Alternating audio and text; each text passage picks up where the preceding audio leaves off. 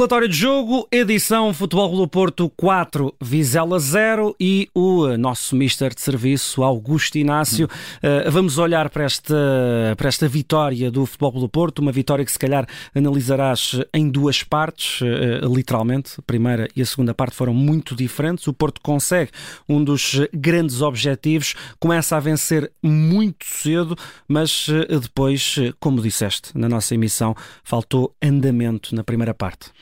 Sim, é, é verdade. É, eu às vezes custa-me, custa-me. Eu, eu, não, eu nunca digo mal, entre aspas, crítica em relação àquilo que é um profissional de futebol. Uhum. Não, porque eu também fui profissional e também não gostava de, desse tipo de, de, de críticas.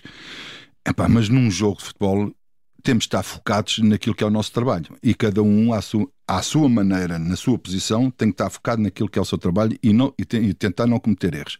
Aquele erro do guarda-redes do Vizela Pá, não há treinador que resista se tem uma estratégia disto e tem uma uhum. estratégia daquilo e trabalharam isto e trabalharam aquilo e depois em 49 segundos vai tudo por aí abaixo. E até vimos o Vizela bem a seguir ao golo, não é? E, e, e bem, e, bem. E, e, bem, eu não sei se, se aquilo fez mal ao Porto, aquele golo, mas uh, eu não acredito que se o Porto tivesse, não tivesse marcado aquele golo, se o registro teria sido diferente. Eu não acredito. Porque o Porto estava completamente desinspirado. O Porto não estava no jogo. O Porto estava a treinar.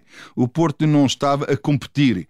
E isto, para quem está atento àquilo que normalmente é o jogo do Porto, fica surpreendido como eu fiquei. Uhum. E, e, o Porto pôs-se a jeito, pôs-se a jeito, porque o, o Vizela teve ali duas oportunidades que poderia ter marcado golo. Um, Pronto, o intervalo fez bem. Fez bem à equipa do Porto. Às vezes faz mal, eh, as equipas estão num momento e depois no intervalo o treinador chama a atenção para isto, chama a atenção daquilo, corrige aquela situação, corrige a outra e os jogadores às vezes entrarem mais inibidos para o campo, às vezes até, até, vão, até vão mais encolhidos. Uhum. Mas neste caso fez bem, porque eu acho que cada vez que o Sérgio Conceição dá um arranque, aquilo faz efeito. Clica ali nos jogadores do Porto, clica individualmente e clica um, coletivamente. E o Porto entrou Pronto, também é verdade que teve a sorte de marcar logo o segundo golo no início da segunda parte, e sim, uhum. mas viu-se um Porto completamente diferente. E aqui pode-se confundir ou pode-se não confundir. É para, para, para, para o lado que dê mais jeito a cada um de opinar. Mas foi para as alterações que o Porto mudou, foi a atitude que mudou. O que é que mudou? Eu das duas uma. Eu acho que foi os jogadores que entraram e foi a atitude que, que mudou também. Porque uh, o toque, a classe, o passe, o cruzamento, o remate tem a ver com a qualidade do jogador. E, e aí Otávio uh, destacou-se. E aí Taremi deu um. pôs a tremer, entre aspas, a defesa do Vizela. Os centrais do Vizela não ficaram não ficaram tão tranquilos como foi aquela primeira parte. O Namazo estava fora, uhum. o Tony Martins marcou o gol, mas também pouco ou nada fez. Ivanilson e Taremi, e os centrais eram assim: ia, cuidado, estão aqui os bichos, os bichos estão aqui. Mas apareceu um jogador que é aquele que é o cérebro da equipa toda, que é o Otávio.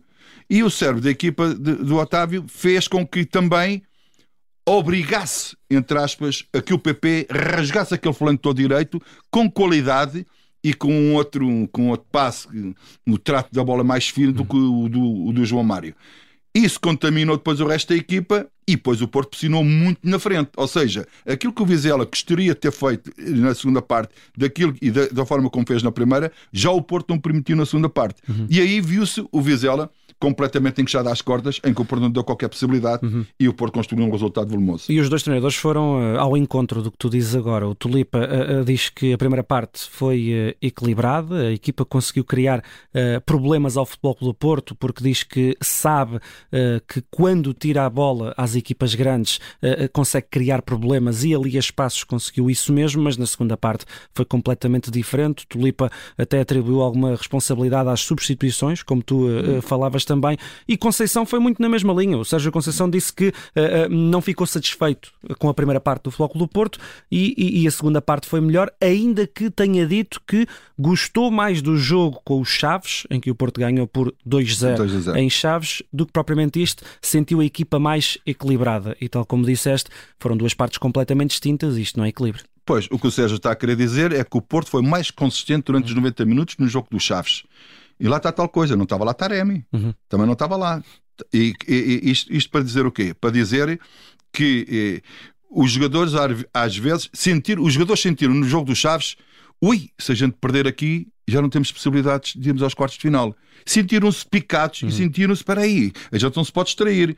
Hoje marcaram cedo e deixaram o jogo rolar. Uhum. E, bem, quem deixa o jogo rolar está sujeito. Por isso eu, eu não, não quero tirar o mérito a ninguém, nem o demérito a ninguém. Mas isto aqui é o, é o 2 em 1. Um. Há um mérito, grande mérito do Vizela, que jogou muito bem na primeira parte, e há o demérito do Futebol do Porto, que não fez o jogo que devia ter feito.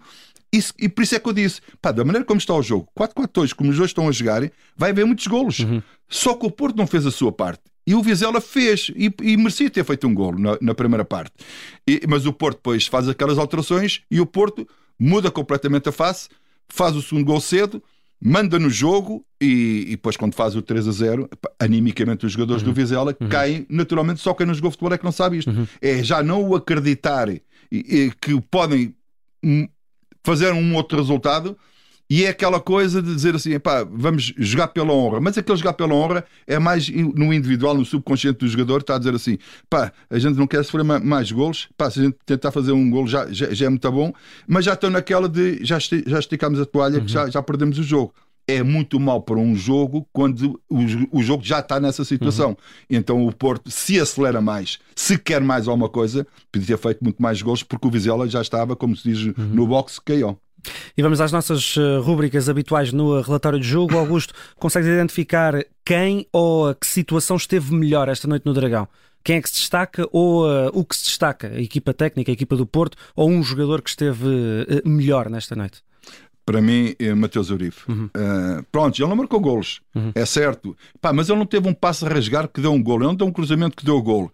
Mas é aquele jogador que ele tirou dois gols ao, ao, ao, Vizela. Ele tirou dois gols ao Vizela à custa da sua raça, da sua determinação e da maneira como ele encara cada jogo. Eh, eu acho que dissesse assim: pá, vamos jogar contra uma equipa de observadores, do, do, da Rádio Observador, vamos jogar contra, contra o Porto. E, e joga o Uribe.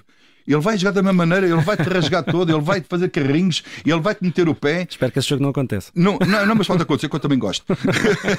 mas é para dizer o caráter do jogador, o profissionalismo do jogador. É isto. Uhum. Foi o jogador que eh, às vezes as pessoas dão atenção, aí quem marcou o golo, aí quem deu aquele cruzamento, mas eu vejo outras coisas do jogo que digo assim: epá, este homem aqui, assim, atenção, foi do princípio ao fim. Uhum. Há aqueles que aparecem de vez em quando no jogo. O Otávio apareceu, só, só jogou a segunda parte uhum. e o que fez foi excelente. Aí o Taremi marcou o penalti e não teve ali muitas jogadas. Está bem, mas uh, deu cabo da cabeça aos centrais que estavam focados também nele. Uhum. Uh, quem, é que, quem é que subiu muito de rendimento na segunda parte? PP claramente PP.